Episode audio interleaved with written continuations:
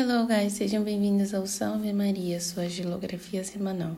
Como estamos no tempo da quaresma, achei válido trazer, durante este período, a história de alguns santos que viveram totalmente ou alguma parte da sua vida no deserto.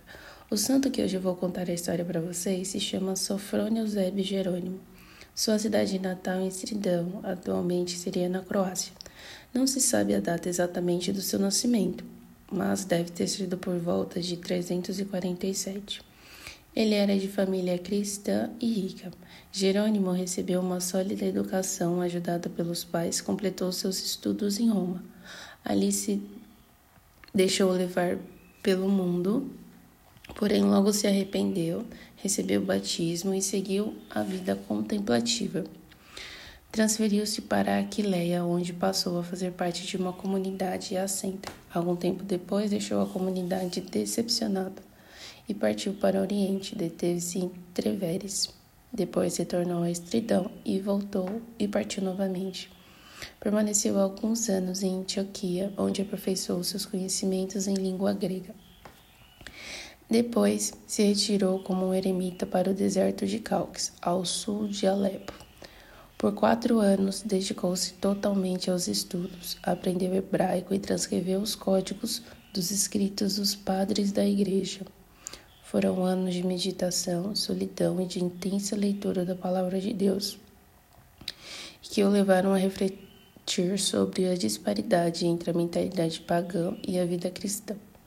Decepcionado pela diatribes dos anacoretas, coretas, provocada pela doutrina ariana, retornou a Antioquia, onde foi ordenado sacerdote em 379. A seguir, mudou-se para Constantinopla, onde continuou a estudar o grego, sob a orientação de São Jerônimo Naziazeno.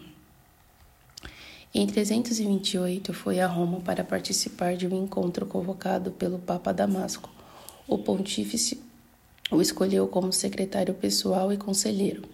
Assim, o convidou para fazer uma nova tradução dos textos bíblicos em latim.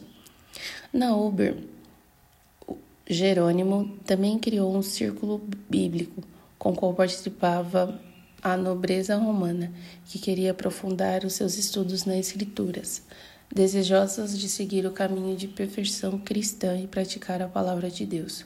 Por isso, escolheram Jerônimo como mestre e diretor espiritual.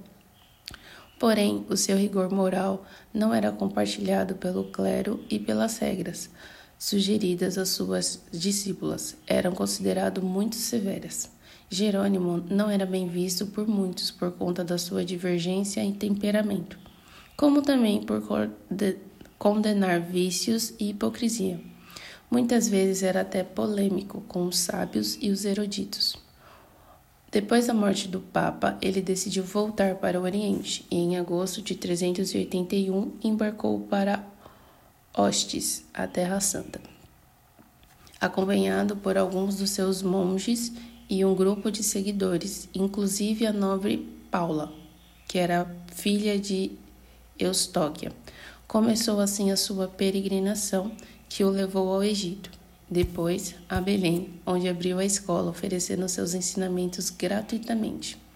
Graças à generosidade de Paula, foram construídos dois mosteiros, um masculino e um feminino, em uma hospedagem para viajantes que visitavam os lugares santos.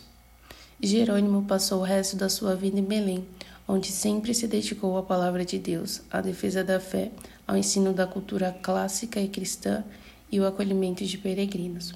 Faleceu em sua cela, nas proximidades da Gruta da Natividade, em 30 de setembro, e o ano deve ter sido 420.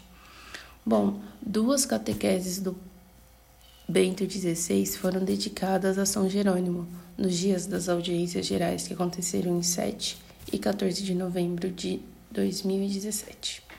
É isso, fiquem ligados nos próximos e salve Maria!